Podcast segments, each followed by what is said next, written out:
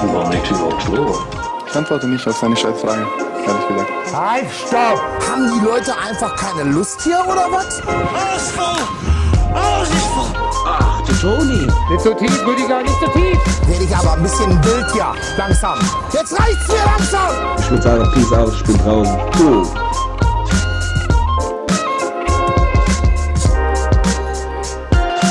Hallo Torben, wie ist es wieder zurück in Hamburg? Hallo.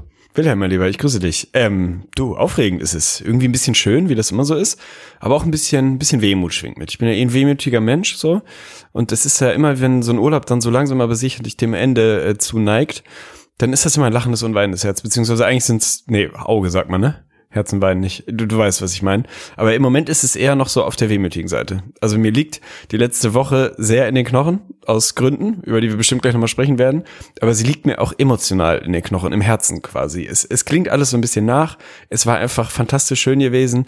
Und es ist so ein bisschen dieses Moment festhalten Ding, was ja bei mir so ein roter Faden ist. Ich will das einfach festhalten. Ich kann sehr schlecht da einen Haken hinter machen und sagen, ja, das war eine schöne Woche abgehakt, war schön, Blick nach vorne, sondern ich schwelge immer noch in Erinnerungen der letzten zehn bis elf Tage und ey, da wird mir warm ums Herz. Mir wird warm ums Herz und äh, leichtes Stechen auf der Lebergegend, wo wir immer noch nicht genau wissen, ob die links oder rechts ist. Das war auch ein, ein längeres Gesprächsthema am Wochenende. Ich habe es immer noch nicht abschließend geklärt. Ich glaube, sie ist links. Ich glaube, die Leber sitzt links Ich glaube auf auch, jeden sie Fall. links ist, ja. Sie meldet sich. Falls da was anderes sitzt, dann ist das ein anderes Organ, was irgendwie ein bisschen überstrapaziert wurde. Aber es war schön, deswegen geht's mir eigentlich, im Kern geht's mir gut. Wie gesagt, Wehmut ist ein Thema, aber sonst geht's mir gut. Wie geht's dir? Äh, top. Ich möchte eigentlich direkt, weil es lässt mir nicht los. Ich würde gerne, dass du spontan mal so die großen drei, großen fünf Dinge, auf die man sich so freut nach einer Urlaubszeit oder nach halt einem längeren Stay außerhalb von dem Zuhause. Weil ist ja klar, ich meine, egal wie schön es war, am Ende des Tages freust du dich immer auf dein eigenes Zuhause, auf dein eigenes Bett. Und jetzt will ich wissen, abseits von der großen Kolbenbutterung, die nach dem Verbot hier in der Casa Funk natürlich wieder ausgesprochen wurde, was waren so die Sachen, auf die du dich am meisten gefreut hast? So wieder in den eigenen vier Wänden, im eigenen Zuhause, Hamburg und so weiter. Erzähl mal auf. Es ist gar nicht so richtig eine Sache. Ich kann da gar nicht so richtig eine Liste machen, aber es ist einfach dieses Grundgefühl des Vertrauten, weißt du? Also ich fühle mich ja bei euch komplett zu Hause, auch völlig zurecht. Und irgendwie nach einer Woche bei euch ist da ja auch irgendwie alles, fühlt sich so ein bisschen heimlich, wohnlich zu Hause an. Aber es sind dann diese Kleinigkeiten, ne? Es sind von mir aus, sind es wirklich banale Dinge wie, ich weiß, wenn ich mich nachts irgendwie halb blind zum Pissen schleppe, weiß ich genau, wo jede Ecke ist. Ich weiß, wo der Lichtschalter ist, wenn ich ihn dann anmachen will. Ich weiß, wo ich mir gleich das Knie stoßen werde. Und so diese, diese Vertrautheit der eigenen vier Wände, das ist schon was, worauf ich mich gefreut habe. So, und das eigene Bett ist natürlich auch nochmal immer wieder ein bisschen was anderes als dann ein maximal unbequemes Schlafsofa, auf das du mich da einquartiert hast. Also ganz ehrlich, eine zwei von zehn. Ich bin da genügsam, aber andere Gäste, sag ich dir ganz ehrlich, kannst da nicht drauf ablegen. Das kannst du nicht machen. Das ist Scheiße, wirklich Alter. eine erweiterte Gefängnispritsche, so wie ich sie mir vorstelle. Ich habe da keine Erfahrung. Das aber haust du jetzt einfach raus, oder was? Hast du vorher gar nicht so hart gesagt, ey. Mann, so eine Scheiße. Es sah eigentlich, also ich find's optisch immer noch super.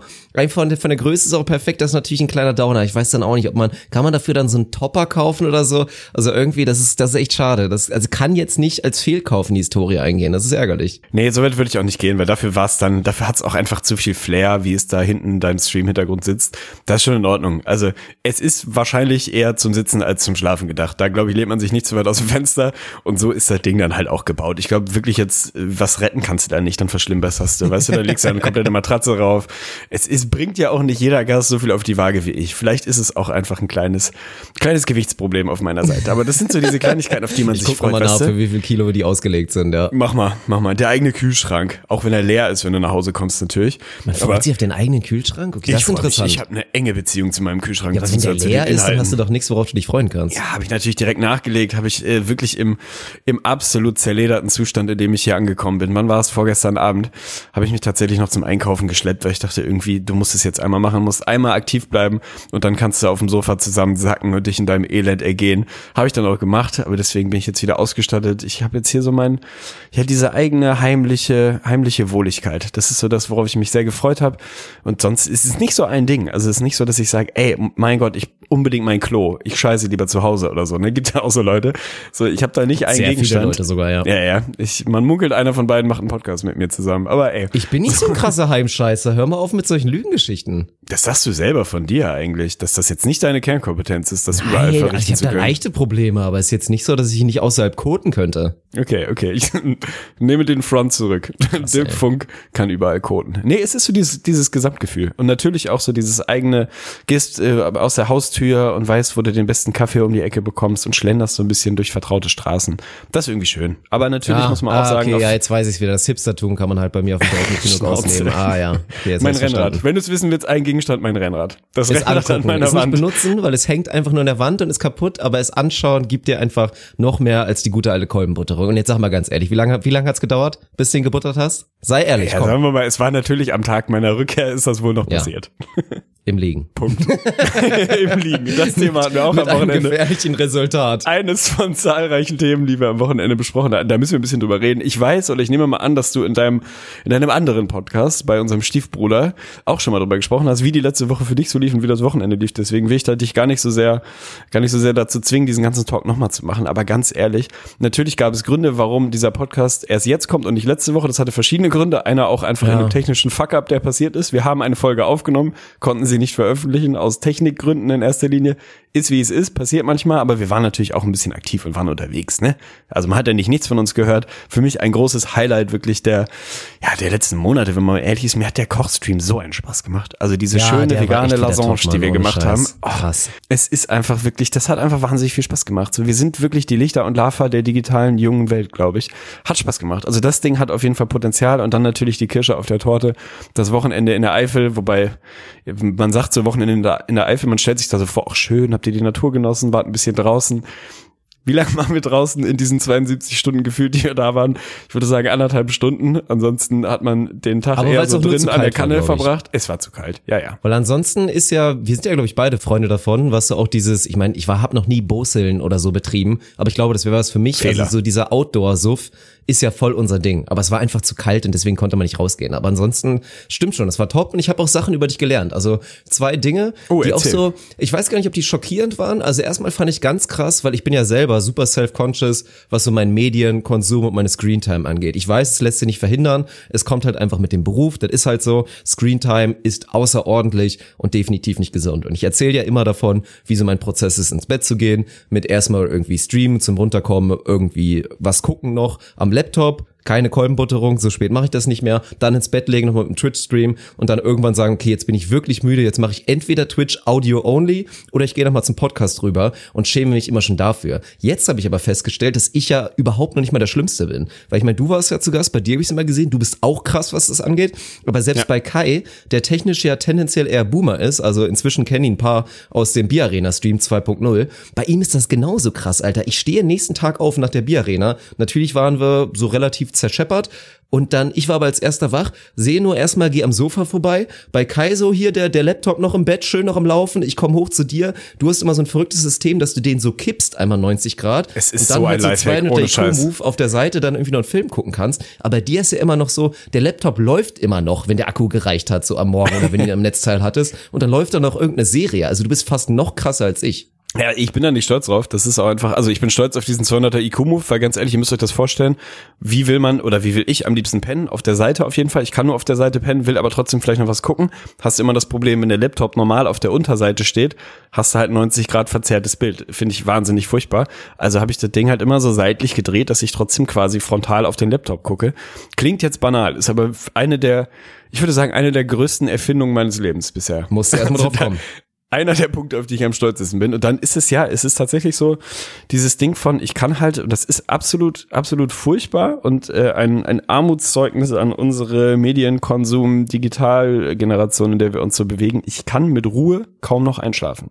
Ja, also je ruhiger es ist, Ja. desto schlechter kann ich einschlafen, gefühlt, bis zum bestimmten Man äh, passt halt den. Content an. Das ist also es ist, ey, bei mir ist es ja so verrückt geworden. Ich kann teilweise einschlafen, während Knossi da gerade auf dem 50er in den Büchern drin ist und am Rumschreien ist, weil die Freispiele Spiele gekommen sind, da kann ich bei einpennen. Oder wenn ich irgendwie bei Elotrix oder bei Monte mir noch ein bisschen Warzone-Stream angucke und so von diesem seichten Schießgeräusch, was mir ja ach so bekannt ist, einfach irgendwie müde werde. Das ist ganz pervers geworden, Mann. Ich weiß auch nicht, ich, und es geht wirklich halt auch nicht, weil ich musste einmal, das war ganz, ganz schlimm, Kopfhörer kaputt, hatte wirklich keine mehr und meine Bluetooth-Kopfhörer waren leer. Handy war auch leer. Ich hatte also wirklich faktisch keine Option, irgendwie Content zu konsumieren, außerhalb von ich stehe auf und gehe dann irgendwie nochmal an Rechner für eine Stunde oder so. Und es war wirklich der Horror, Mann. Es war eine aktive Qual, da ohne irgendwie ein Geräusch oder irgendwas, ja, so einzuschlafen. Es hat auch nicht gut funktioniert, es hat anderthalb Stunden gedauert und es ist nicht gut, Mann. Aber ich weiß nicht, kriegen wir das wieder abtrainiert?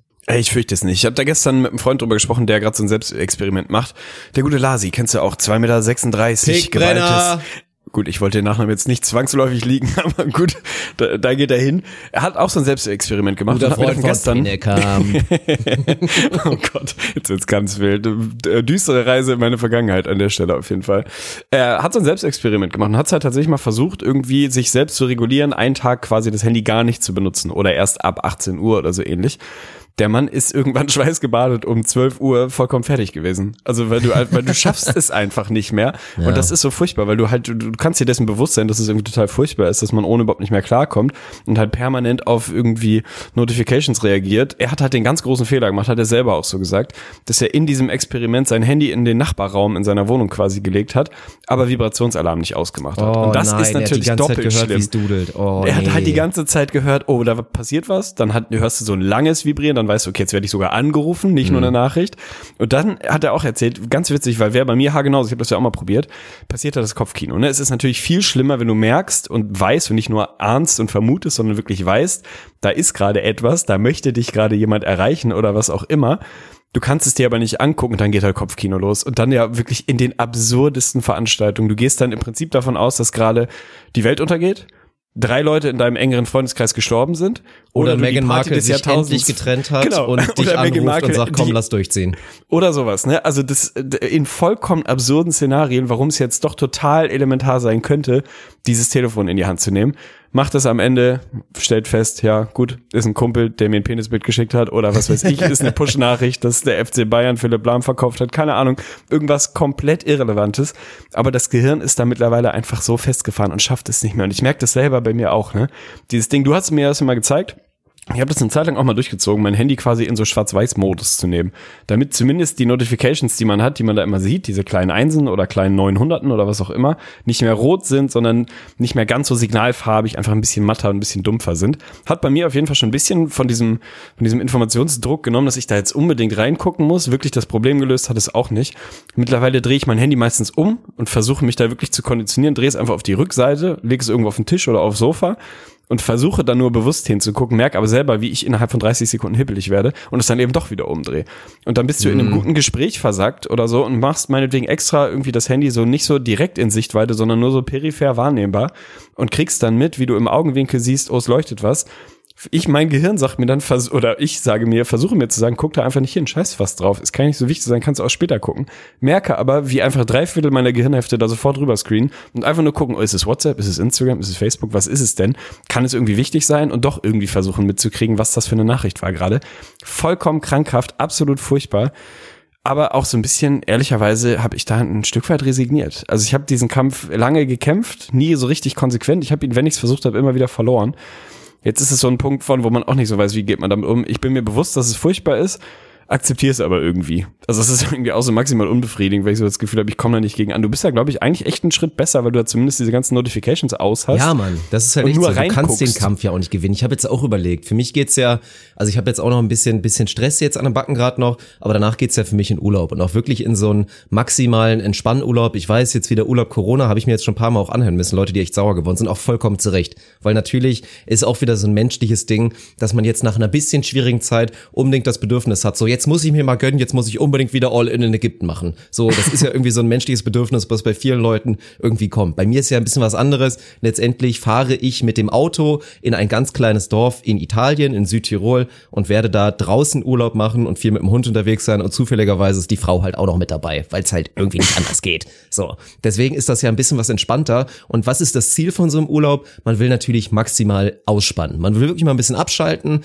aber es geht ja halt nicht. Ich habe auch überlegt, was machst du also? Handy weglegen oder nicht mitnehmen, natürlich absolut gar keine Option. Nicht mitnehmen wäre ja auch Wahnsinn. Also jetzt mal ganz ehrlich, kann man einfach nicht machen, wäre verantwortungslos. Und jetzt so irgendwie, ich lasse es dann tagsüber im Hotel oder so. Es funktioniert, glaube ich, nicht. Weil es ist halt, du kannst dann auch nicht bei abschalten. Wenn man so ist wie wir oder so ähnlich, kannst du damit dich nicht erholen. Es ist dann quasi wirklich ein aktive, es ist eine Qual, es ist ein Kampf, den du dann führst. Diesen Kampf willst du ja nicht im Urlaub austragen. Aber was ich, glaube ich, für mich so gefunden habe, das langfristige Anpassen, Schritt Nummer eins muss, glaube ich, echt bei vielen sein und da machst du ja einen Riesenfehler. Du hast ja wirklich an, wenn dir jemand, wenn jemand dein Bild liked bei Instagram und so, dann kriegst du eine Push-Nachricht. Push-Nachrichten kategorisch ausmachen. Überall. Ich weiß, es ist theoretisch ganz nice, da und da mal eine Push-Nachricht zu bekommen. Aber einfach wirklich ausmachen. Wenn du dich irgendwo informieren willst und News haben willst, geh auf die App und guck manuell auf jeden Fall nach.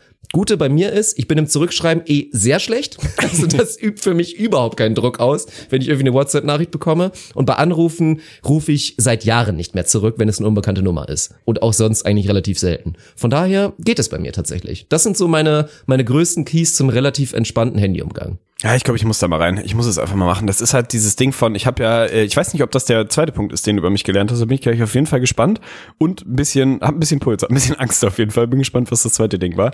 Äh, Ich habe ja große, große FOMO, ne? Fear of Missing Out. So. ist, es, ist der ganz, zweite Punkt. Ist der Mhm. zweite Punkt. Ich habe es befürchtet. Ganz, ganz, ganz schlimm. Und das äh, transportiert sich bei mir auch in so in, in so kleine Alltagssituationen von dieses Informationsding. Also ja, du hast natürlich völlig recht. Es wäre total clever, einfach sich von diesem externen Impuls zu lösen, der immer wieder auf einen reingeschoben wird, wenn du halt eine Notification kriegst und einfach zu sagen, wenn dich gerade was interessiert und du bei Instagram etwas nachgucken willst oder bei WhatsApp oder was auch immer, hindert dich ja keiner daran, diese App zu öffnen und einfach reinzugucken. Ist logisch, rational, hundertprozentig richtig. Mein Gehirn funktioniert nicht, weil ich diese Fear of Missing Out eben auch auf so einer Informationsebene habe. Und selbst wenn ich weiß, es ist die irrelevanteste Info überhaupt, ich will sie halt haben und ich will sie jetzt und schnell auf jeden Fall haben. Das nimmt vollkommen absurde, groteske Züge an teilweise. Ich krieg meinetwegen ein Bild auf Instagram geschickt, äh, auf, auf WhatsApp geschickt, habe aber nicht gut genug Internetempfang, um das wirklich aufmachen und angucken zu können, sondern siehst nur diese äh, verpixelte Vorschau. Macht mich wahnsinnig. Werde ich komplett unruhig und werde nervös. Selbst wenn ich weiß und im Prinzip in der Vorschau schon irgendwie erahnen kann, ist ein Bild von einem Kumpel, der im Garten sitzt und ein Bier trinkt und mir sein Bier fotografiert hat. Wichtiger kann es nicht sein. Aber das lässt mir keine Ruhe, bis ich dieses verschissene Bild geladen habe, angeguckt habe und diese Information mich wirklich erreicht hat und ich sie wieder abhaken kann. Also dieses Impuls kriegen und das dann nicht richtig auflösen können, ist für mich wirklich die maximale Qual. Deswegen glaube ich, ich würde mich damit wirklich noch viel mehr selber stressen, wenn ich diese Notifications ausmachen würde. Ich muss es wahrscheinlich mal ausprobieren. Mein Gefühl ist, es wird mich wahnsinnig machen und ich würde dann im Zweifel halt im 20-Sekunden-Takt die Apps alle manuell öffnen, die, von denen ich sonst so ein paar Notifications kriege. Es ist krankhaft, absolut krank und wahrscheinlich wird es da in ein paar Jahren auch so soziologische Forschung zu geben, dass wir einfach alle wirklich eine legitime, ehrliche Krankheit haben, was sowas angeht. Ich komme da nicht raus. Ich komme da nicht raus. Und diese FOMO-Geschichte ist einfach, die ist noch viel schlimmer. Die belastet ja super auch einfach wirklich das, äh, weil- das Privatleben. Weiß ich nicht. Ich finde so, das war ja die Situation. Wir waren ja da in der Eifel und es war eine verrückte Zusammenstellung an Charakteren. Also wir hatten so ein bisschen den, den älteren Kreis so von natürlich auch denen, die dann sagen wir mal im, im Sozialgefüge vielleicht ein bisschen was drüber stehen, weil es natürlich dann auch hier im Zweifel die Onusleute so waren mit Olaf, so Daniel und mir und du warst natürlich dann auch so rein altersmäßig und weil du halt der Sir bist, hast du dich da halt direkt einfach eingeordnet. Und dann waren ja auch, also es war ja bis zu einem 16-Jährigen tatsächlich, wo mit Erlaubnis, mit Elternschein, macht euch keine Sorgen, also wir haben uns einen Elternschein vorher geholt, der durfte einmal mitmachen und dann auch noch wirklich ein paar junge, junge, junge Männer quasi mit dabei, ein 18-Jähriger und so, ganz verrückte Zusammenstellung. Und ich kann es verstehen, wenn man halt jung ist. Wenn man jung ist, dann will man nichts verpassen und man verspürt auch diesen Druck so ein bisschen, ja komm, ich muss jetzt, ich muss jetzt Leistung zeigen oder irgendwas. Das finde ich ja im Prinzip auch gut, weil ich bin ein Freund von so leichtem Sozialdruck, was auch Alkoholgeschichten angeht. Habe ich früher während meiner Studienzeit absolut praktiziert. Ich war immer derjenige, der geguckt hat, ob einer sein Bier ausgetrunken hat oder vielleicht versucht hat, das schon so unterm Bett irgendwo zu verstecken. Da war ich immer ein bisschen hinterher. Also Trinkdisziplin ist für mich eine Sache, die kann ich größtenteils vertreten, muss ich einfach mal sagen. Und so ein bisschen Peer Pressure ist auch manchmal gar nicht schlecht. Aber ich bin inzwischen wirklich einfach zu alt und dann vielleicht auch zu, ja, gefestigt, hört sich jetzt wieder so selbstlobend Wow. an. Aber ich muss mir, ich muss mir das halt nicht mehr geben, wenn ich merke, es ist halb vier nachts und es passiert seit Stunden quasi nichts mehr. Weil alle nur noch versunken im Sofa liegen, sich ein bisschen unterhalten wird und das Einzige, was ich verpassen würde, ist, dass Person XY vielleicht die Ukulele raushaut und nackt noch ein bisschen Gitarre spielt und am Ende noch ein bisschen gesungen wird. Das ist das Einzige, was ich potenziell verpassen könnte. Dann bin ich inzwischen zu alt, um mir das dann noch zu geben und dann ist es mir auch scheißegal, dann höre ich mir die dummen Sprüche an, dass ich dann der Erste bin, der ins Bett geht um halb vier und gehe dann einfach pennen und ärgere mich sogar noch, dass ich nicht zwei Stunden früher pennen gegangen bin. Und du bist dann wirklich eiskalt so, du kannst dann eigentlich nur gehen, entweder wenn du wirklich stehen K.O. bist und einschläfst oder bis es wirklich komplett vorbei ist. Und das wundert mich wirklich. Also du hingst da ja auch nächsten Tag immer wieder und hattest kaum Erklärung dafür. Es war halt wirklich mal so, ja, ich weiß auch nicht, irgendwie, ja, keine Ahnung. Ich konnte halt einfach nicht gehen. Also erstmal finde ich es eine mittelschwere Frechheit, dass du das auf charakterliche Festigung zurückführst, das oder bei mir dann ausgebliebene Festigung, dass ich da so lange sitze. Ich weiß voll, was Du du, bist meinst. flüssig. Du bist charakterlich flüssig. Charakterlich und körperlich flüssig, ja, das ist vielleicht so ein Ding. Ja, also das ist bei mir jetzt nicht so der Treiber. Und der Treiber ist natürlich auch nicht, dass ich irgendwie denke, ich muss Der da performen. Ja, hast du recht. Grüße gehen raus. War ein schönes Wochenende mit dir. Also ist jetzt nicht so, dass ich da irgendwie das Gefühl habe, ich muss performen oder ich wäre irgendwie nicht standhaft genug, einfach zu sagen, ey Leute, ich gehe ins Bett und hol mir halt zehn dumme Sprüche ab und gehe halt trotzdem ins Bett. Das würde ich schon hinkriegen, wenn ich selber den Impuls hätte oder den Antrieb hätte, ins Bett zu gehen. Den habe ich halt nicht. Und natürlich ist es maximal irrational, weil was passiert? Ich bin dann in der Regel so zwischen halb sieben und viertel nach sieben die beiden Nächte, die wir da waren, ins Bett gegangen. Also sehr früh am Morgen dann irgendwann ins Bett runtergegangen. Natürlich passiert zwischen vier und sieben auf den seltensten Partys passieren noch, also Partys in großen Anführungsstrichen auf den seltensten Veranstaltungen, wo Leute im Kreis um einen Kamin rumsitzen und noch jeder drei Bier trinken, passieren da die spektakulärsten Sachen. Einmal muss ich dir maximal widersprechen, weil der Moment, als Domme seine Gitarre rausgeholt hat und ja, er war oben ohne und ein bisschen Mucke geklimpert hat und wir alle zusammen gesungen haben, hört sich jetzt maximal cheesy an, war es vielleicht auch, das war wirklich einfach nur schön. Also es war einfach für alle Beteiligten schön und es waren einfach auch noch fast alle Leute beteiligt, außer dir, mein Freund. Also da muss ich sagen, da hast du wirklich ehrlich mal was verpasst. Passiert im Normalfall natürlich nicht. Im Normalfall verpasst man nichts, nichts Weltbewegendes und kann halt locker ins Bett gehen, wenn man müde ist und ist am nächsten Tag einfach ein kleines bisschen fitter als sonst. Ich weiß nicht, wo es herkommt. Und es ist bei mir in jeder Konstellation, in jeder Gruppendynamik, in jeder Situation ist es dasselbe. Ich bin immer der Letzte, der geht. Ob das eine Hochzeit ist, ob das ein Geburtstag ist, ob das was weiß ich was ist, ob das meine engsten Leute sind, wo ich irgendwie das Gefühl habe, da will ich auch bis zum Ende dabei sein oder ob das einfach maximal random ist und ich irgendwo einfach mitgekommen bin. Du wirst mich immer als Letzten auf irgendwelchen Veranstaltungen finden. Ich weiß nicht wieso. Ich glaube, dass es dieses FOMO-Ding ist, wirklich dieser, dieser Ur in mir verankerte Gedanke von, es könnte noch das spektakulärste der Welt passieren und ich will es nicht verpassen und deswegen bleibe ich hier bis zum Ende. Ich weiß es nicht, ich krieg aber auch einfach, also mir geht's dann noch einfach gut. Ich finde diese letzten zwei drei Stunden auch einfach schön. Also das ist auch irgendwie, Ja. das ist jetzt nicht irgendwie falsch verstandener Druck, dass ich denke, oh, jetzt muss ich, ehe ich mir jetzt einen blöden Spruch an, anhöre, irgendwie bleibe ich lieber noch mal zwei Stunden sitzen. Dafür bin selbst ich äh, charakterlich flüssiger Mensch dann auch gefestigt genug, dass ich dann einfach im Zweifel mich ins Bett verpissen würde und mir halt ein paar dumme Sprüche anhören würde. Ich weiß nicht, was es ist. Also falls es da draußen irgendwie noch ein paar so Hobbypsychologen gibt, die mir da helfen können. Aber ich will gar nicht, dass mir da geholfen wird. Ich will da gar nicht von weg eigentlich. Also ich fühle mich auch einfach gut damit. Ist ja auch nicht so schlimm, ich bin dann einfach zu müde. Ich weiß nicht, woran es liegt. Ey, es ist auch nicht unbedingt dann der Bierkonsum, aber irgendwie ist mein Körper da anders getaktet. Ich kann dann einfach nicht mehr durchziehen. Und wenn ich so, ich bin ja jetzt nicht so, also was ich zum Beispiel ja gar nicht habe, ist dieses Hangry-Gehen. Ich bin ja wirklich, da unterhalte ich mich auch immer mit Olaf drüber. Bei uns ist ja immer so, wir können halt wirklich damit, also während alle um halb elf schon wirklich Angstschweiß bekommen und sich fragen, wo ist denn endlich mein Croissant? Ich muss unbedingt jetzt frühstücken, obwohl es keinen Grund dafür gibt, weil um halb fünf da noch dick gesnackt wurde an der Vornacht, ist es bei mir ja wirklich völlig egal und ich kann extrem gut und extrem lange ohne essen. Aber es ist einfach dieses, wenn, wenn Müdigkeit dann da eintritt, dann geht da einfach auch nicht mehr viel und dann kann ich da auch nicht mehr aktiv dabei Spaß haben, vor allen Dingen, wenn es so wenig aktiv ist dann diese Geschichten. Aber bei dir ist es halt einfach herrlich. Es ging ja schon damit los. Also du bist halt auf die sympathischste Art und Weise, bist du super charakterschwach, wenn es um gewisse Dinge Okay. geht. Weil es ist, nee, also um Jetzt das bin ich sehr nennen. es war halt wirklich, wir haben ja, wir haben, sind ja alles vorher durchgegangen. Es war ja klar, also wir, Problem Nummer eins war ja direkt, aufgrund meines Geburtstages und des geplanten Bierarena-Streams, der schon eine größere Sache war und du hast es ja auch mitbekommen, es ist immer mehr Planung und mehr Arbeit, als man denkt. Ist ja nicht so, dass man einfach kurz mal den Stream anmacht. Äh, Man braucht ein bisschen halt vorher. Und deswegen mussten wir halt am Sonntag definitiv los. Wir haben das im Vorhinein, weil ich ja auch weiß, wie du bist, haben wir das durchgesprochen, waren uns beide einig, ja, wir werden Sonntag definitiv für los müssen und haben etabliert, dass es für uns beide absolut kein Problem ist und wir es sogar gut finden, dass wir am Sonntag loskommen. Ja, sag mal, da habe ich eventuell das erste Mal ein kleines bisschen gelogen. Sind wir uns einig? Wir kommen Freitag an. Wir kommen Freitag an. Erstes Gespräch, da so am, am Tisch, während so die ersten bei Biere aufgemacht werden, kommt dann von Olaf und ohne jeglichen Versuch irgendwie zu überreden aktiv oder so, sagt er nur so einmal in die Runde, ja, pf, ihr bleibt doch eh bis Montag oder nicht? Und du so, ja, wird passieren. also einfach aufgegeben, direkt, bei der allerersten Erwähnung und es war wirklich herrlich und es ging halt immer so weiter. Dann am Sonntag oder am Samstag habe ich dir, glaube ich, dann, habe ich dich nochmal erinnert, ja, so, ich weiß, ist cool hier und so, aber wir müssen dann morgen wirklich los. Du, ja, ja, klar, auf jeden Fall, reicht ja dann auch, passt. Sonntag Das war noch die mal zweite Lüge auf jeden Fall. Zweite Lüge. Sonntagmorgen nochmal, ja, okay, Tegen, wir dürfen jetzt auch nicht allzu lange noch bleiben, weil es ja auch wieder, ich meine, keiner von uns hat getrunken, weil theoretisch, ich habe mich auf ein Szenario eingestellt, in dem ich fahren muss. Du warst eigentlich entschlossen, dass du dann fahren willst. Du meinst, nee, nee, alles klar, wir fahren gleich. So, ich fahre auch, ist gar kein Problem. Ich drehe mich um, bin ganz kurz aus dem Raum raus, komme nach zwei Minuten wieder, Tegen hat ein Bier in der Hand. Ich guck dich so an, du so richtig wie so ein geschlagener Hund, so ein bisschen ertappt. Voll so, ertappt, Äh, ja, pff, aber ich kann gleich trotzdem noch fahren.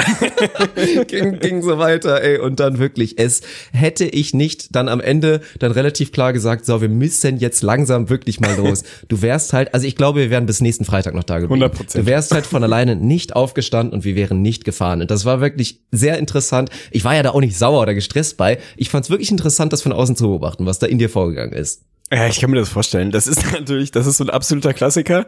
Und ich hätte dir vorher sagen können, dass das passieren wird. Und 100 Prozent, wenn du mich nicht auf allen Vieren da rausgezogen hättest, dann wäre ich da locker noch zwei Tage geblieben.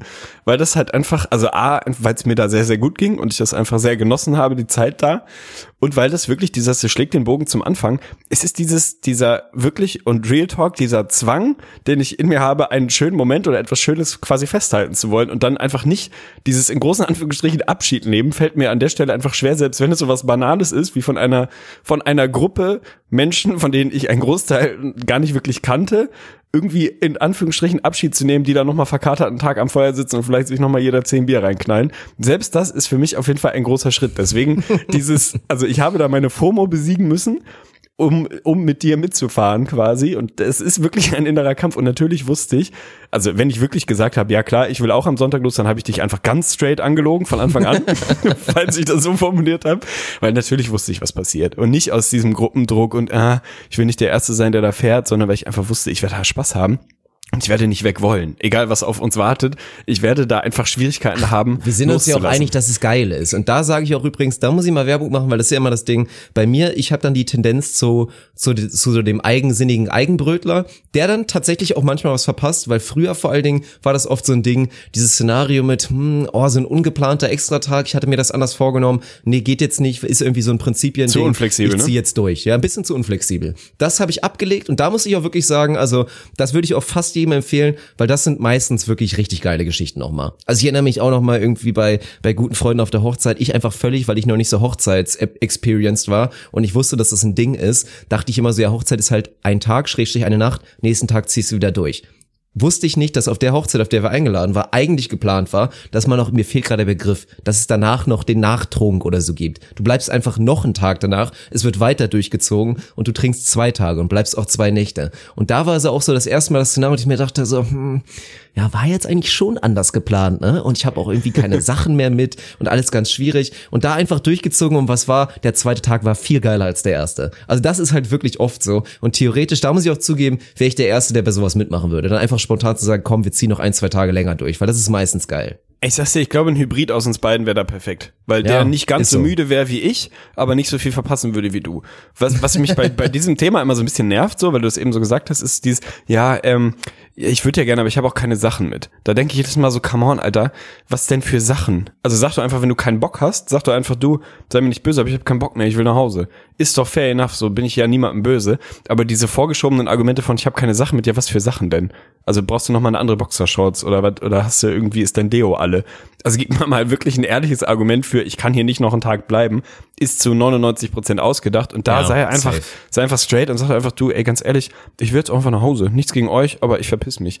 Ist doch alles cool. Kriegst vielleicht auch einen komischen Spruch, aber dann, dann fahr halt so. Aber das Ding ist ja wirklich dieses, wenn man dann mal diesen Moment hatte, wo man wirklich mal länger geblieben ist oder mal spontan war oder eben doch seiner FOMO nachgegeben hat, wie ich, und dann halt dafür belohnt wurde, weil man dann noch so eine Sternstunde zwischen fünf und sieben erlebt hat, dann wird's halt umso schwerer bei mir beim nächsten Mal das nicht wieder zu machen. Weißt du, erinnere mich an deine Hochzeit.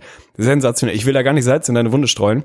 Weil ich weiß, dass dieser Stachel bei dir ein kleines bisschen drin sitzt, weil einfach auf deiner Hochzeit, als sie dann irgendwann abgebrochen wurde, so gegen vor halb fünf gefühlt, vier, halb fünf oder so ähnlich, weil Nachfolgeveranstaltung am nächsten Tag und so weiter und so fort, wo eigentlich so richtig der Abend so eine, eine richtig schöne Dynamikkurve gerade bekommen hatte und alle nochmal so zweite, dritte Luft bekommen haben und so richtige Eskalation angesagt war, haben sie uns da rausgeworfen. Was haben wir gemacht? Es wäre ein einfaches gewesen, ins Bett zu gehen. Und dass du als Bräutigam dann irgendwann ins Bett bist, fair enough, hätte ich wahrscheinlich auch so gemacht. Machen die meisten so, ist ja auch vollkommen richtig. Aber dann hat sich der harte Kern von uns halt nochmal versammelt, hat sich ein Auto geschnappt, hat das auf so eine Lichtung geschoben, hat sich von der Bar nach Das wirklich einzig Logische gemacht. Einfach in den einzig Wald Logische. gefahren. Einfach in den Wald gefahren, hat sich von der Bar nach langen, langen Verhandlungen und viel Augenklimperei und viel auch, glaube ich, einfach straight up Bettling quasi nochmal so ein paar Flaschen Rosé irgendwie abgeholt, die wir da noch mitnehmen konnten und haben dann von fünf bis acht oder so ähnlich auf dieser Lichtung an so einem alten Benz über das, das interne Radio bis hier Mucke gepumpt.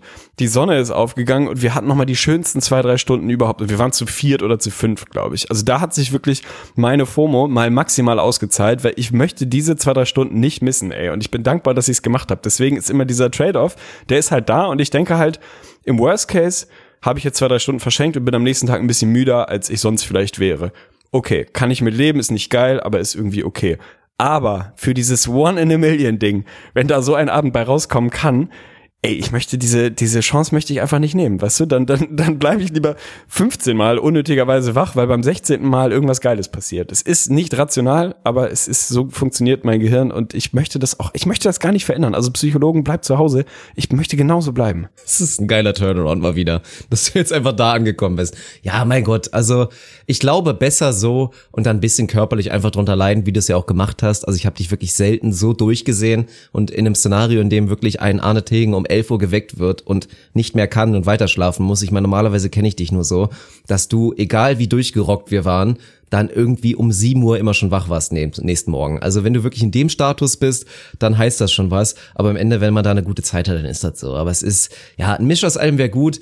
Und es ist auch nochmal der Aufruf, aber trotzdem, also das mit dem nicht rumeiern und so finde ich einfach mal gut, einfach mal straight raus, Hardliner zu sagen, habe ich auch keinen Bock drauf. Das ist halt geil, weil wenn du es zu lange machst und immer diese Notlügen du durchziehst, ich weiß, jeder benutzt Notlügen, man macht das einfach immer zu gerne, manchmal klappt es ja auch, aber es ist wirklich nur scheiße. Weil wenn du dir irgendwann auch mal diese Reputation geholt hast, dafür, dass du so ein Kandidat bist für so eine Notlüge und nicht richtig rausrücken willst mit dem, was du eigentlich wirklich sagen willst, dann klappt es halt auch nicht, wenn du irgendwann für dich selber den Schalter umlegst. Dann ist das ein langer, langer Prozess, das abzulegen und dass dann wirklich mal bei den Leuten ankommt, okay, nee, er möchte jetzt wirklich nicht. Also aus diesem vicious Cycle muss man auch irgendwann mal rauskommen. 100 Prozent, weil dieses äh, Sprichwort, um da auch mal wieder unserem Bildungsauftrag gerecht zu werden, dieses Lügen haben kurze Beine Ding, es ist halt einfach so. Also es ist einfach, glaube ich, irgendwann auch einfach anstrengend, weil du dann irgendwie im Zweifel musst du ja Liste führen. Ich weiß nicht, wir haben bestimmt notorische Lügner unter unseren Hörern. Die sollen sich mal bei uns melden. Wie macht man das? Also führt man wirklich Buch, weil du musst ja im Prinzip entweder hast du eine Geschichte, die du allen erzählst, die du dir einfach eiskalt gut ausgedacht hast, so detailreich, dass es irgendwie funktioniert.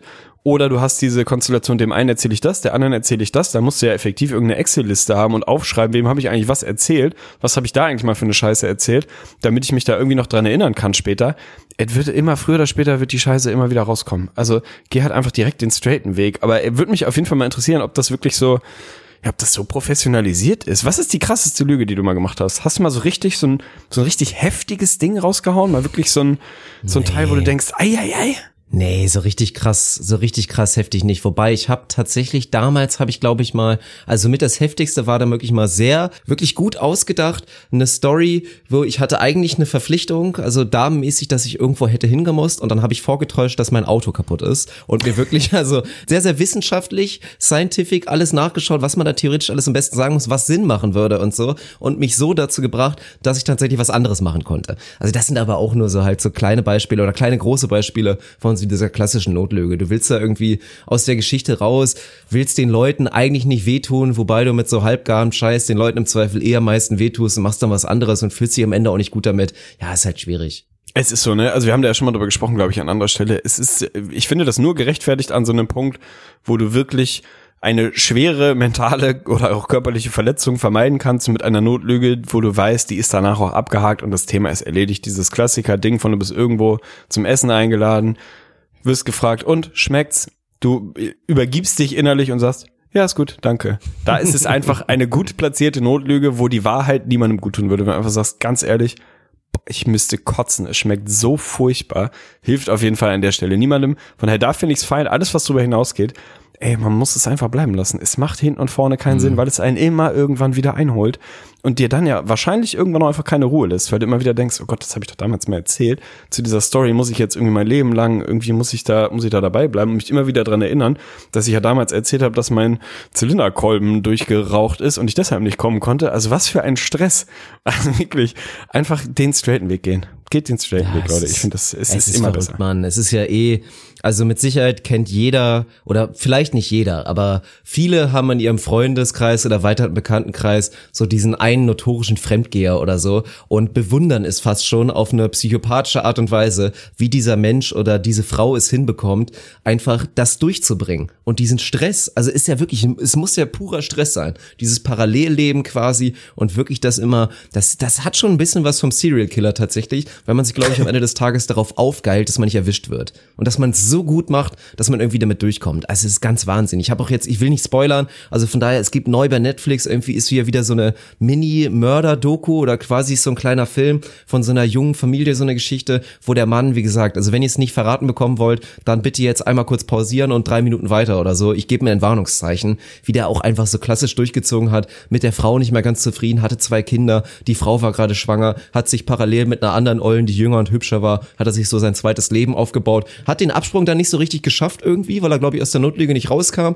Und statt dann einfach straight zu sein und zu sagen, komm, passiert halt mal, ich bin nicht mehr glücklich, hat er einfach durchgezogen, maximal heimlich. Und worin ist es geendet? Er hat seine Frau umgebracht und am Ende seine beiden Kinder auch. Und die Frau war noch schwanger. Also halt so ganz kranke Geschichten. Also will ich jetzt nicht sagen, dass das der Normalweg ist, dass man aus einer Notlüge irgendwann da landet. Aber es ist halt krass, pervers und einfach schockierend, was da teilweise in so menschlichen Gehirn vorgehen kann. Ich glaube, das ist aber wirklich so ein Ding, wo es dann wirklich nicht mehr um das eigentliche Ergebnis geht. Also gerade so bei diesen notorischen Fremdfickern ist es, glaube ich, irgendwann geht es nicht mehr um den Fick. So, es geht irgendwann wirklich nur noch darum, um dieses gesamte Konstrukt irgendwie aufrechtzuerhalten, weil das einen auf irgendeiner komischen, ganz absurden Ebene irgendwie triggert. Also ein bisschen dieses Gerd Postel-Ding, was ja auch einfach eine ey, ganz faszinierende Geschichte ist, wo ich jedem empfehlen würde, da mal ein bisschen reinzugrinden. Ich weiß gar nicht, ob es dazu mittlerweile Dokumentationen gibt, gibt es bestimmt faszinierende, und das meine ich jetzt im wertfreien Sinne, eine faszinierende, in großen Anführungsstrichen, Karriere und äh, Biografie oder was auch immer, wie der einfach Jahre beziehungsweise Jahrzehnte lang sehr, sehr hoch bekleidete Titel als Arzt und, äh,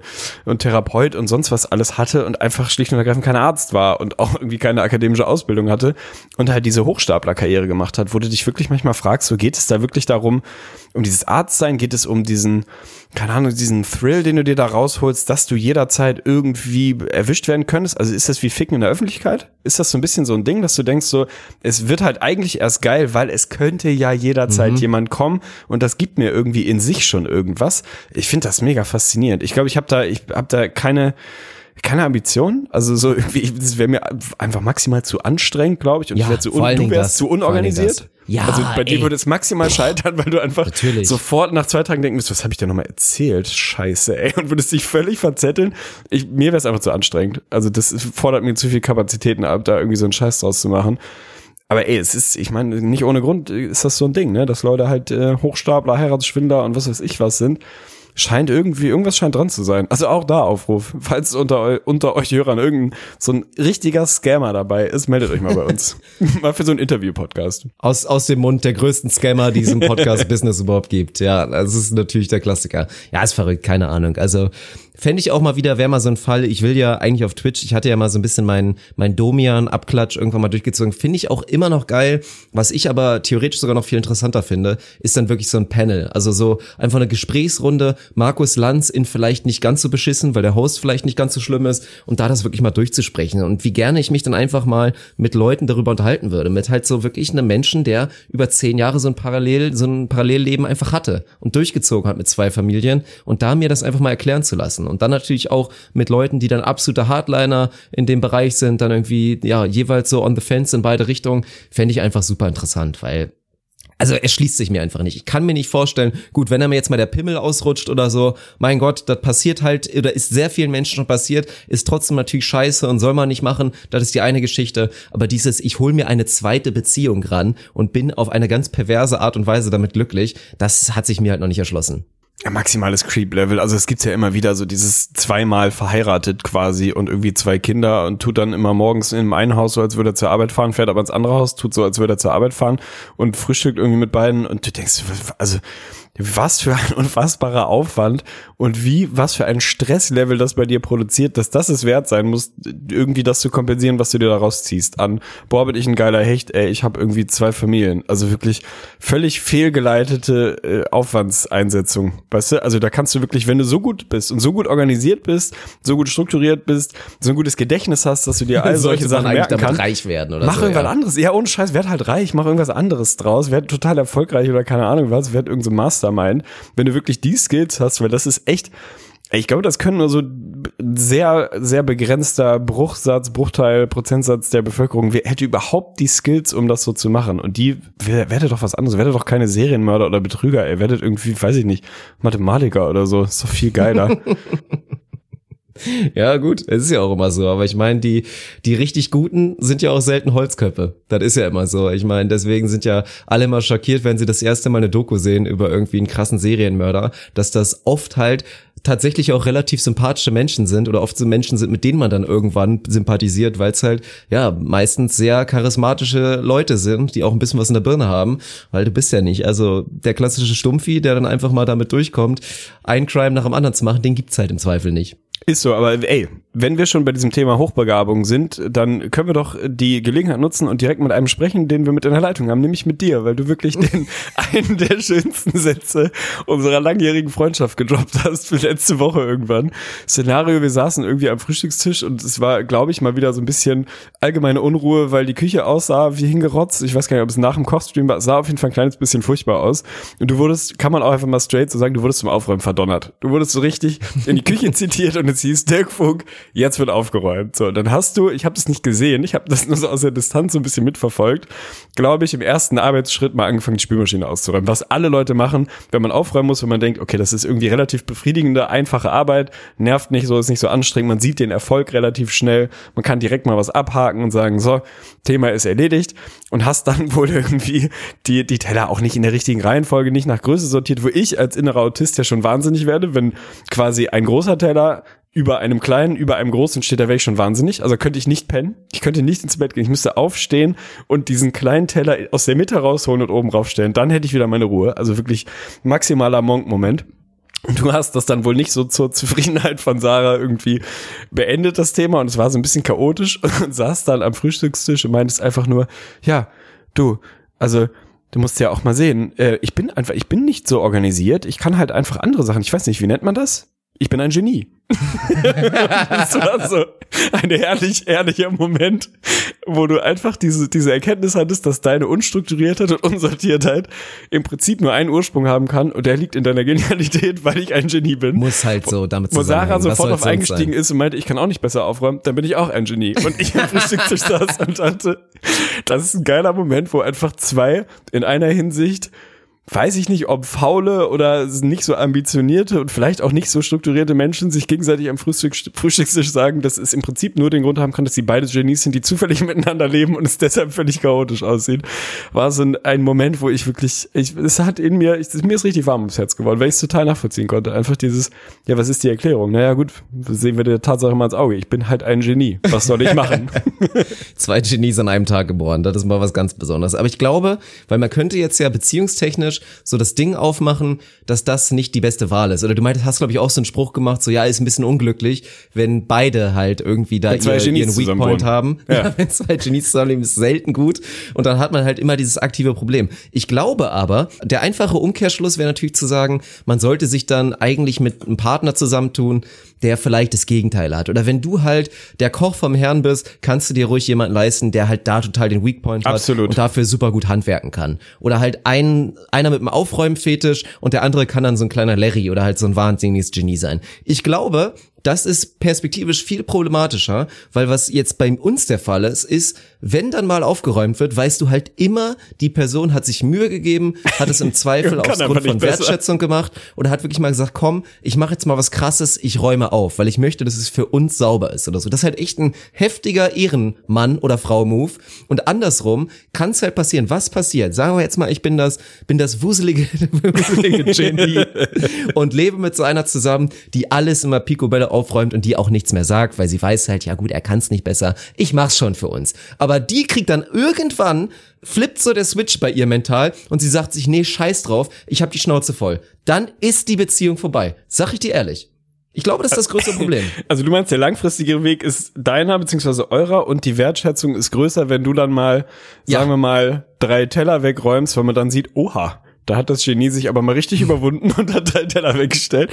Ey, ich bin mir unsicher, ehrlich gesagt. Also ich kann mir beides vorstellen. Ich glaube wirklich dieses, dieses heftige Schwarz-Weiß-Ding, wenn der eine wirklich ein maximaler Chaot ist und die andere Person im Haushalt irgendwie derbe auf Ordnung steht und deswegen immer hinterherräumt, ich glaube, das eskaliert immer, früher oder später, weil das irgendwann knallt.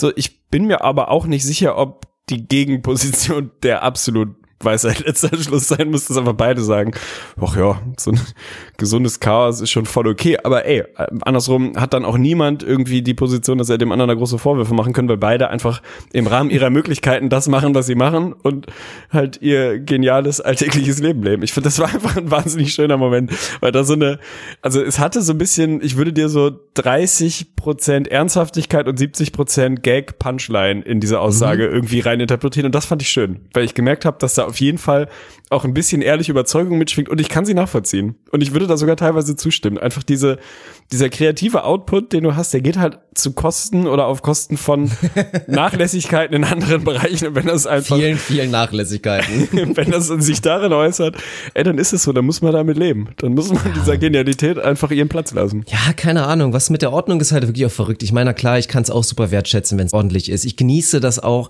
Ich weiß aber, dass es einfach absolut unrealistisch ist, das längerfristig aufrechtzuerhalten. Es geht einfach nicht. Und ich finde, es ist auch ein okayer Charakterzug zu sagen, ich fühle mich in so einem ein Mindestmaß an Ordnung kann ich mich noch wohlfühlen. Es ist halt kein Problem. Und was ich ja wirklich wie die Pest hasse, gerade wenn zwei Menschen eigentlich ehrlich in den Spiegel gucken müssen und feststellen, wir sind halt einfach nicht die ordentlichsten. Und es weiß übrigens auch jeder, wenn dann dieses Argument kommt, was sollen die Leute denken? Ja, so ja. nach dem Motto. Es kommt irgendwer zu Besuch und dann so, oh, ist aber jetzt voll dreckig in der Wohnung hier, weil halt so ein bisschen was rumliegt. Und ich mir denke, Alter, das kann es doch jetzt wirklich nicht sein. Also als ob du dann hier reinkommst und dir denkst, oh krass, hast du das gesehen? Also da lag jetzt ein bisschen Wäsche und die Küche war jetzt auch nicht ordentlich.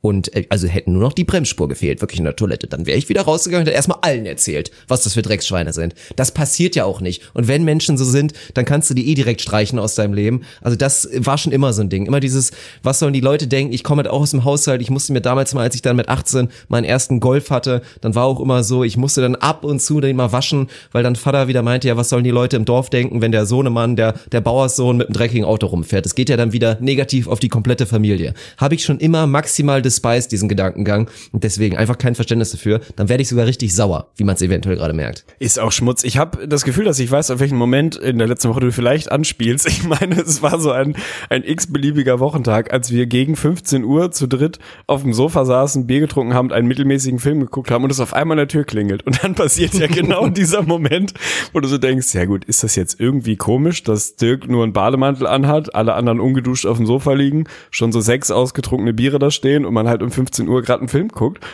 Nee, kann War man total richtig geil aufmachen und, und Hallo sagen. Ey, großartig. Also das ist für mich auch so ein Bild, was von meinem Urlaub auf jeden Fall hängen bleibt, dass es einfach auch mal völlig okay ist, weil ich ja wirklich mit großen Ambitionen in diesen Urlaub gestartet bin und mit vielen, vielen Plänen, beziehungsweise zumindest relativ vielen Optionen und so Sachen, wo ich gedacht habe, das will ich auf jeden Fall alles irgendwie unterbringen in diesem Urlaub. Am Ende habe ich nichts davon gemacht und bin damit so maximal im Reinen, weil einfach diese kleinen, schönen Momente da waren, wie dieses einfach um 14, 15 Uhr irgendwie so denken, ja, eigentlich haben wir ein bisschen was vor heute, wir wollen einen Podcast aufnehmen oder was weiß ich was oder irgendeinen Stream anwerfen oder keine Ahnung, haben alle aber irgendwie Bock auf einen Film und dann holst du dir deine Decke, legst dich auf so ein riesen Sofa, was man so ausklappen kann unten, machst dir eine Kanne auf und guckst einen Film und bist damit einfach so maximal happy. Also sowas bleibt bei mir halt total hängen und macht diesen Urlaub wirklich absolut rund. Und dann kommt natürlich dieser Moment, dann kommen Leute rein, machen die Tür auf und gucken und du denkst so, ja, das muss aber auch jetzt ehrlicherweise einfach ein geiles Bild sein, dass als einfach drei Ja. Leute um 15 Uhr an einem Dienstag liegen, Bier trinken und Film gucken. Na, ich glaube, aber glaub warum denn tatsächlich, man hat auch in den Augen gesehen, da schwingte dann vieles mit. Also es war, glaube ich, so ein Neid? bisschen, also teilweise Neid, Bisschen Abneigung? teilweise schon so, okay, Ekel? das war, ist jetzt irgendwie schon verrückt, dass die das so durchziehen. Aber Ja. es war wirklich geil, weil ich meine, es ist ja bei mir, verstehen ja, glaube ich, auch einige mal falsch. Ich meine, natürlich ist es tendenziell ein relativer Larry-Lifestyle, den ich habe, aber wann habe ich das letzte Mal nachmittags einen Film geguckt? Das ist auch schon wirklich ewig her. Also habe ich ja auch normalerweise keine Zeit für. Und es ist so. Ich habe es in diesem Moment auch einfach maximal genossen. Es war wahnsinnig geil und ich stehe dann einfach zu. Und das ist halt wirklich verrückt, weil ich schwöre dir, wären wir nicht da gewesen, hätte Sarah sehr, sehr realistisch versucht, sich totzustellen und wäre auf alle Klingel- und Klopfversuche einfach Ja, safe. nicht eingegangen. Safe. Hätte dann irgendwann so auch vielleicht, weil dann die Nachricht gekommen wäre, so, äh, bist du nicht zu Hause oder so? Hier, der, irgendwie, da war doch Licht gerade, als Ja, wir ja, vor der schnell standen, Fernseher auf lautlos. Äh, nee, nee, ich bin nicht da.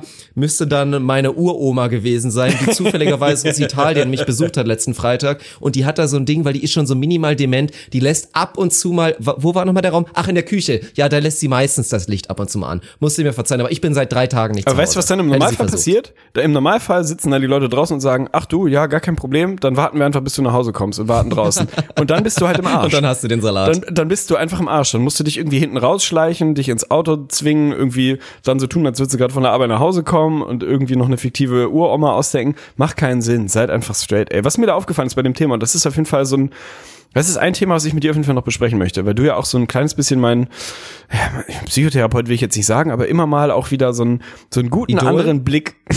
Ah, ja, okay. Dirk Funk, Genie und Idol. Haben wir doch auch schon den Folgentitel. Nee, was ich bei mir feststelle, und das ist äh, irgendwie vor allem äußert sich das so im, im Serienkonsum und im Filmkonsum und so. Es ist ganz seltsam und ich möchte das psychologisch mal aufgelöst haben. Ich habe ein, eine, sagen wir mal, sehr, sehr seltsame, für mich zumindest seltsame Affinität zum Mittelmaß. Und ich weiß nicht genau, wo Ja, die herkommt. Woran äußert sich das? Ich habe jetzt, bin nach Hause gekommen und habe jetzt mir heute wirklich einen absoluten Larry-Tag gemacht. Ne? Es pisst wirklich wie Scheiße hier in Hamburg. Ich hatte eigentlich irgendwie relativ viele Kleinigkeiten, die ich gerne machen wollte. Ein paar davon habe ich auch erledigt. Aber wenn man mal ehrlich ist, habe ich heute einen Großteil des Tages auf dem Sofa verbracht und irgendwie genetflixt. Keine Ahnung. Und ein bisschen rumgehangen, ein bisschen dies, ein bisschen jenes so. Habe auf meiner Liste von Filmen und Serien, die ich gucken will, keine Ahnung, 50 Serien, weil ich, wie wir alle wissen, im Schrank lebe, was so Popkultur und so angeht und wahrscheinlich von den in Anführungsstrichen objektiv besten 10 Serien aller Zeiten nur ein oder zwei geguckt habe und von den besten 50 Filmen wahrscheinlich auch nur drei geguckt habe. Das heißt, es wäre für mich jetzt sehr einfach gewesen, heute zu sagen, ich rufe dich kurz an oder ich gucke in eine der vielen Listen, die du mir mal gemacht hast, was Empfehlungen angeht, weil du da natürlich relativ weit vorne bist, was irgendwie so, so Seriengame und so angeht. Und nimm mir einfach mal eine geile Serie davon und setz mich mal hin und nutze die Zeit, die ich jetzt gerade habe, weil ich früher nach Hause gefahren bin und jetzt irgendwie noch Urlaub zu Hause habe und guck eine geile Serie. Was passiert? Ich mache es nicht und habe jetzt zwei Staffeln von der Netflix-Serie The Team geguckt, die echt nicht gut ist. Also die ist auch nicht scheiße, Das mal live nach. aber sie ist wirklich auch nicht gut, so, ne? Das, also die inhaltlich trifft sie bei mir einen Softspot, so, weil es wieder um Kriminalistik geht, was ich halt einfach maximal interessant finde, dass ich kann eh nur Krimiserien gucken. Und es geht wieder um so länderübergreifende Zusammenarbeit. Und da muss ich wirklich mal sagen, Die Brücke, eine der besten Serien, hands down, die ich jemals gesehen habe. Und ja, bei mir heißt das nicht viel, aber ich weiß, das sehen auch andere Leute. So eine sensationelle Serie. So, und da knüpft die gefühlt so ein bisschen an, nur auf 10% des Niveaus. So zweite Staffel in einer der Hauptrollen Jürgen Vogel. Sagt einem ich eigentlich alles darüber, wie gut die sagen, Serie ey. sein kann. Sie ist auch wirklich nicht gut. Und sie ist selbst für mich, als ich nicht gerade absolut erfahren im, im Medienkonsum, ich wusste im, im Zweifel nach der dritten Folge von acht ungefähr ziemlich genau, was passiert. Und es, es ist wirklich nicht gut so, ne? Es ist kein Popcorn-Kino. Man, man kann so weggucken, stört jetzt keines wie die Cameron Diaz so. Man kann es gucken, aber es ist so, keine Ahnung. Ich verstehe aber nicht, warum ich dann trotzdem zwei Staffeln dieser Serie gucke, statt einfach mal eine sehr gute zu gucken. Warum? Woher kommt dieser Hang zum Mittelmaß? Weil das ist bei, also in dieser ganzen Popkultur und so ist das immer so. Ich schlag Filme vor, wo ich denke, ja geil, ist so, lass uns doch zum 73. Mal Taken gucken, weil ist halt irgendwie ein ganz guter Film. Gibt Millionen bessere. Ich finde den trotzdem geil. schockiert. Wir wirklich Und ich will ihn Versuch- gerne ein 20. Mal gucken. So. Ich verstehe es einfach nicht. Wo kommt es Wo her? kommt deine Liebe für Liam Neeson her? Das war wirklich, also, Weiß ich nicht, Das war, Mann. wir hatten ja den Punkt, ich komme gleich noch auf den größeren Punkt, aber war so dieses, dann hatten wir irgendwann einen Film gefunden, den wir alle noch nicht gesehen hatten. Im Nachhinein ist rausgekommen, du kannst den Film übrigens doch, du Idiot. Idiot. Ja, wusste ich und dann nicht mehr. so, boah, ich liebe Liam Neeson. Ja, lass den gucken. Also das habe ich auch noch nie gehört, dass einer sagt, ich liebe Liam Neeson. Aber es ist wirklich verrückt bei dir. Und da habe ich auch nochmal festgestellt, das ist halt wirklich ein Punkt, an dem wir uns legitimerweise wirklich richtig streiten können. Weil Ja. wir da einfach nie zusammenkommen werden. Ich bin halt der, wenn es heißt, okay, wir gucken jetzt einen Film, dann bin ich erstmal maximal hyped, sehe aber auch die Verantwortung und habe das Bedürfnis, dann erstmal, dann geht es erstmal, dann, dann sage ich immer so, ich muss kurz ins Kreativzentrum, gehe an meinen Rechner und scoute so mindestens 20 Minuten IMDb, um halt diesen einen Film nochmal zu finden, der ein Geheimtipp ist, den ich noch nicht kenne, was bei Filmen aufgrund meiner, ja, Filmkonsument-Historie einfach relativ wenige sind, die ich dann auch so ein bisschen dann vorstellen kann und damit alle einen richtig geilen Film am Ende des Tages sehen. Du bist halt komplett anders und bist der Erste, der dann sagt, ja komm, lass doch den nochmal gucken, der war doch ganz gut. Und es ist wirklich eine Katastrophe, Ja, weil es dann auch weiß. losgeht. Wenn wir denn da auf dem Sofa sitzen, es geht los. Ich sage, ey, der soll richtig geil sein, ist ein spannender Film, ist aber auch schon so einer, wo man aufpassen muss. Ich gucke den Film, bin komplett konzentriert. Ich spüre es schon, ich sehe es noch nicht mal. Ich spüre schon, dass du das Handy in der Hand hast. Nach fünf Minuten und nicht so dieses, ah, kurz mal checken, was halt krankhaft ist, haben wir in der ersten halben Stunde besprochen, sondern dieses, okay, ich mache jetzt irgendwas ganz random. Nicht, dass ich irgendwie dringend wem zurückschreiben muss. Ich mache jetzt mal drei, vier Minuten was random und so, ja, aber ich guck den Film doch. Nein, machst du nicht, du Hurensohn. Du guckst auf dein scheiß Handy, Mann. Und es bringt mich wirklich zur Weißglut. Ich weiß auch nicht, woran es liegt. Ich kann dann auch nicht abschalten und mir denken, ja gut, ist doch egal. Wenn er den Film nicht genießen will, ist das sein Pech, hat er verloren. Ich konzentriere mich darauf, dass ich Spaß habe. Nein, du schaffst es dann wirklich, mir den Spaß am Film zu ruinieren, indem du einfach keine Filmdisziplin einfach an den Tag legen kannst. Und das ist wirklich ein krasser Punkt, dass obwohl wir uns ja in fast allen Bereichen des Lebens so gut verstehen, dass wir da diese paar Punkte haben, wo es wirklich kurz vom Krieg ist. Ey, also erstmal finde ich geil, dass das anscheinend so ein Riesentrick, also finde ich nicht geil, aber war, Es also ist ein dass das enormer nervt, Triggerpunkt war mir, klar. ja. Aber dass du gerade so eskalierst, da frage ich mich, warum hast du das in dem Moment nicht gemacht? Weil in dem Moment hatte das für mich immer noch so eine so eine spielerische Ebene, so von wegen, ja, Tegen, Alter, jetzt leg doch mal dein Handy weg, aber halt nie mit so einem Nachdruck, also ich hatte nie das Gefühl, dass ich dir den Film versau. Ich weiß nicht, ob ich es dann weggelegt hätte, ich glaube nicht, aber ich Ja, hätte zumindest nicht. drüber nachdenken können, so, weil für mich war das halt immer genau dieses Ding von, ist doch okay, also guck doch gerne den Film, genieß ihn voll und äh, keine Ahnung, gib dich dem total hin. Ich kann halt nebenbei schon mal mit zwei Leuten chatten, so, das ist halt für mich irgendwie voll fein, weil das ist halt meine Art des Filme zu gucken, so, das sagt wahrscheinlich viel darüber, wie ich Filme gucke und so, aber ich habe nie gewusst, dass sich das so maximal triggert. Ja, ich weiß noch nicht, was enorm, ich mit dieser enorm. Information mache. Ich glaube, ich nehme die einfach erstmal so zur Kenntnis und, und guck, was passiert. Aber das ist halt so ein Ding von, so wie ich quasi diese Affinität zum Mittelmaß habe, gucke ich halt lieber einen Film, den ich schon kenne, ein drittes Mal, weil ich weiß, dass der gut ist, als mich auf einen neuen Film einzulassen. Es ist dumm, also es ist wirklich dumm, es ärgert mich, dass es ist, wie es ist. Aber es ist einfach so. Und wenn wir dann da sitzen und du schlägst irgendwie vier Independent-Filme vor, die sicherlich alle irgendwie geil waren, merke ich halt schon, wie mich aus dem, in meinem Hinterkopf irgendwo Liam Neeson anklopft und sagt, 96 Hours, ich, es gibt sogar mehr als einen, guck den doch einfach nochmal, der war gut. So, das ist einfach, es ist völlig absurd.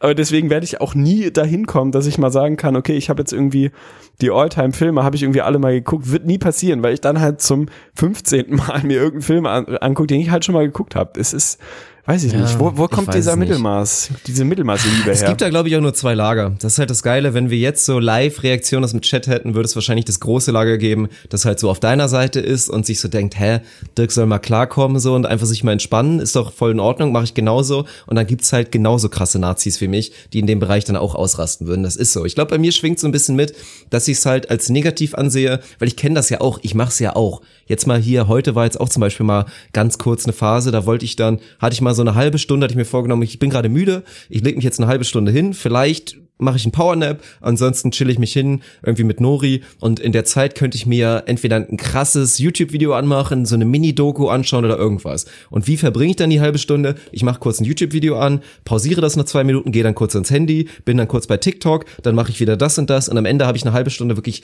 gar nichts vernünftig gemacht. Nichts von dem, was ich einzeln gemacht habe, war geil. Trotzdem denkt man irgendwie im Nachhinein oder denkt auch währenddessen die ganze Zeit, dass es ja eigentlich ganz cool ist gerade. Obwohl es nicht gut ist und man die Zeit viel besser hätte nutzen können. Also ich glaube, das schwingt halt auch so ein bisschen mit, dass ich glaube, dass wir wirklich einfach alle verseucht sind, was die Aufmerksamkeitsspanne angeht.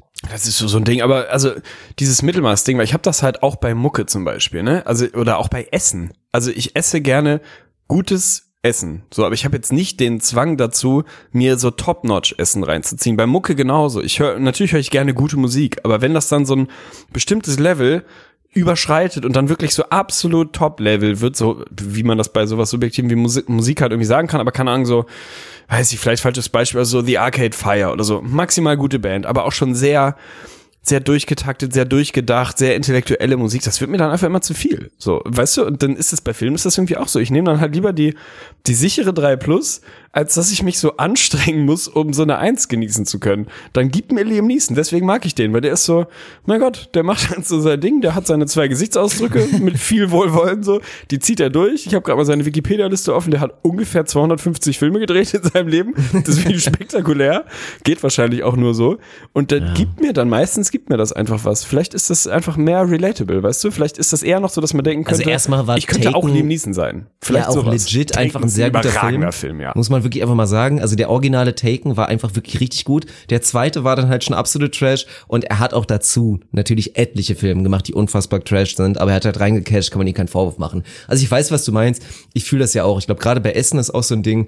Ich finde es auch super, wenn man wenn man gut mit einfachem Essen leben kann und da drin auch wirklich einfach, ja, sich erfüllt sieht und dass das geil sein kann, statt jetzt irgendwie groß zu sagen, komm, wir müssen, wir müssen irgendwie einen Kuchen backen, dass man halt zum vierten Mal hintereinander einfach morgens sich ein paar Brötchen macht und das aber trotzdem genießt, dass dann halt mal statt, keine Ahnung, einem veganen Aufstrich vielleicht mal mal ein Schnitzel drauf ist und das so total feiert. Das finde ich auch geil. Also da, also was einige Sachen angeht, finde ich diesen leichten Hang zum Mittelmaß genießen auch gar nicht so schlecht. Auch bei Frauen. Man muss doch einfach mal Oh Gott. Oh Gott. Oha. Den nehme ich zurück.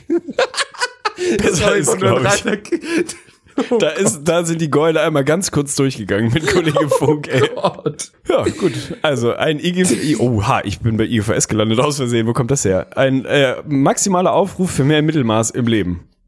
Finde ich, das finde ich eigentlich ganz schön. Vielleicht schreibe ich mal ein Buch für mehr Ja. Mittelmaß. Der gesunde Weg zum Mittelmaß. Mit Arne Tegen. Das wäre auf jeden Fall eine gute Autobiografie. Sie wird passieren. Geschichte. So, ich habe auch nicht mehr viel Zeit, wir müssen jetzt abklemmen. Ich würde sagen, ich werde die Episode beenden mit für mich einem meiner Lieblingszitate von einem sehr weisen Mann. Es kam nicht von mir, es kam auch nicht von dir, von daher bitte nicht jetzt moralisch und ethisch auf meine Fahne schreiben. Ich möchte die Episode beenden mit folgendem Zitat und zwar Rauchen ist schon scheiße, aber Rauchen ist auch sehr cool. Ich habe das Gefühl, ich weiß, wo es herkommt. Damit äh, würde ich sagen, klemmen wir das Ding ab. Es hat mir viel Freude bereitet, dich auch mal wieder remote zu sehen, mein Freund. Genießt deinen Abend. Es war mir ein Fest, ey. Macht's gut, ihr da draußen. Gebt mal eine Bewertung ab. Wäre auf jeden Fall schön. iTunes, grindet rein, folgt auf Instagram, allen Kanälen, die wir so haben und äh, bleibt stabil.